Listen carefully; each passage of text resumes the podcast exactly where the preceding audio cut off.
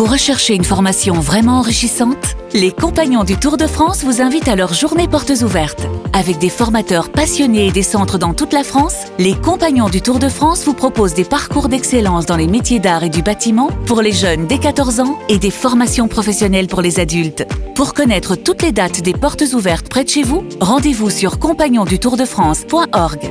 Les Compagnons du Tour de France, la transmission des savoir-faire. RMC, le face-à-face. Le face-à-face avec dans ce studio euh, Jonathan Boucher-Peterson, journaliste à Libération, bonjour. Et vous, Alexandre Devecchio, journaliste au Figaro en charge du Figaro Vox. Cette question, vous avez visiblement eu la gentillesse de regarder hier euh, François de Rugy. François de Rugy qui était mon invité pour une émission exceptionnelle hier soir sur euh, BFM TV, une heure d'entretien. Il dit avoir été victime d'une cabale et d'un lynchage. Est-ce vrai, Alexandre?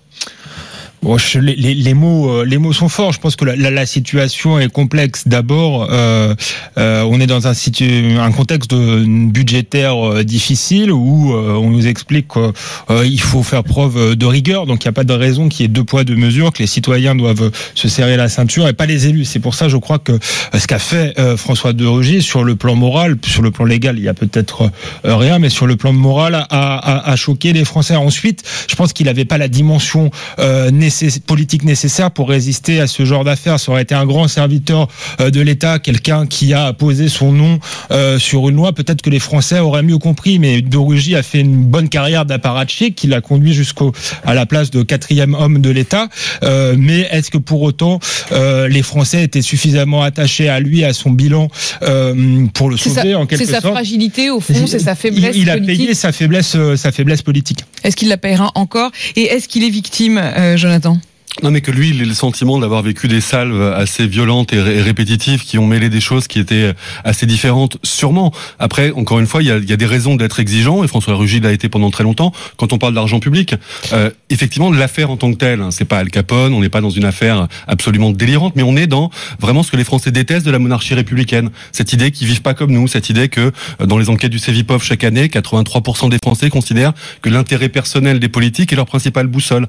Ça, ça doit questionner quand Emmanuel Macron fait sa campagne sur la question de l'exemplarité, forcément le retour de bâton, c'est une exigence supplémentaire, c'est une exigence maximale. C'est pas la démocratie paradis, c'est pas euh, s'intéresser à la vie privée de François de Rugy. Ce qu'il fait pour la Saint-Valentin, s'il l'avait fait comme vous le demandez hier dans un restaurant, ça le regarde et chacun est libre après d'avoir un avis. Là, on parle d'un président de l'Assemblée nationale, on parle d'un député, on parle de quelqu'un qui fonctionne avec notre argent. Donc c'est tout à fait légitime après que lui ait le sentiment d'avoir été euh, pris au piège et de pas avoir pu se défendre, c'est une certitude. Après, je suis assez d'accord sur le fait que son faible poids politique, ou en tout cas l'absence de, il y a pas de, il y a pas de, je connais même pas le mot de, on dit les Sarkozy, on dit les Hollandais, de Rugy. Donc, euh, comme en plus il a rompu avec son ancienne famille politique, c'est un homme assez seul, même si on a compris qu'il avait déjeuné avec le Premier ministre. Alors, d'humanité. On sent bien d'ailleurs, euh, même s'il ne le dit pas tel quel, parce ah, qu'évidemment il est prudent, mais on sent bien que il aimerait revenir, qu'il a le sentiment que maintenant qu'il a porté sa défense, ça, ça me paraît, impossible. Ça me paraît incroyable. C'est l'aspect le plus buesque de de, l'intervention, je crois, il est plus en, situation, qu'il le veuille ou non, euh, d'être ministre parce qu'il y a eu le poids des images, il y a eu le poids de, cette affaire et ça entraverait euh, son action et c'est pour ça qu'il a dû euh, démissionner. Il a bien fait. Moi, je pense que cette affaire pose quand même la question de la transparence absolue. Moi, à titre personnel, j'y suis pas favorable, mais on est dans le cas typique de l'arroseur arrosé ou du guillotineur guillotiné. Le péché originel quand même du, du macronisme, ça a été l'affaire François Fillon finalement. Et euh, le fait de prôner une espèce de moralisation de la vie politique, c'était la première loi. Le fait de dire on euh, sera mieux que les Donc il y a une espèce de tartufferie. Je pense que la leçon qu'il devrait en tirer, c'est justement qu'il faut jamais euh, faire la morale et donner de, de leçons en politique. moi, je suis pas d'accord. Je pense qu'il faut être un peu plus ambitieux que ça. En revanche, c'est de se dire que quand on donne des leçons de morale, il faut être exemplaire. C'est pas si compliqué que ça hein, d'utiliser l'argent public de façon irréprochable. Ça paraît quelque chose de complètement inatteignable. Il faudrait s'habituer à avoir régulièrement des feuilletons qui vont dans ce registre-là. Euh, moi, je trouve qu'il y a un enjeu, encore une fois, entre la vie privée des hommes politiques. Quand Marlène Schiappa vient sur les plateaux pour dire, moi, on a essayé de me prendre en photo pendant mes vacances, j'en ai marre de cette démocratie, de cette transparence. On parle pas de la même chose. C'est-à-dire respecter la vie privée des hommes ou des femmes politiques, c'est une chose importante et légitime. Être absolument exigeant sur l'usage de l'argent public, c'est même la base. François de Rugy, hier, il disait, il n'y a au fond plus de vie privée pour un homme politique. Euh, est-ce que vous êtes d'accord avec ça, Alexandre? Euh, C'est en partie vrai, mais encore une fois, il en est en partie euh, responsable. Il a mis en scène euh, sa vertu en disant euh, qu'il était sobre, etc. Les hommes politiques utilisent les, les réseaux sociaux. Il y a une selfisation de la, politique et ensuite ça se retourne contre eux. Maintenant, si on va totalement dans la logique de, de, transparence, là où je peux rejoindre François de Rugy, c'est que les journalistes vont devoir faire la même chose. Effectivement, il y a le secret des sources, mais Mediapart pourrait faire preuve de transparence et nous dire pourquoi ils ont visé François de aura- quelle a été leur logique.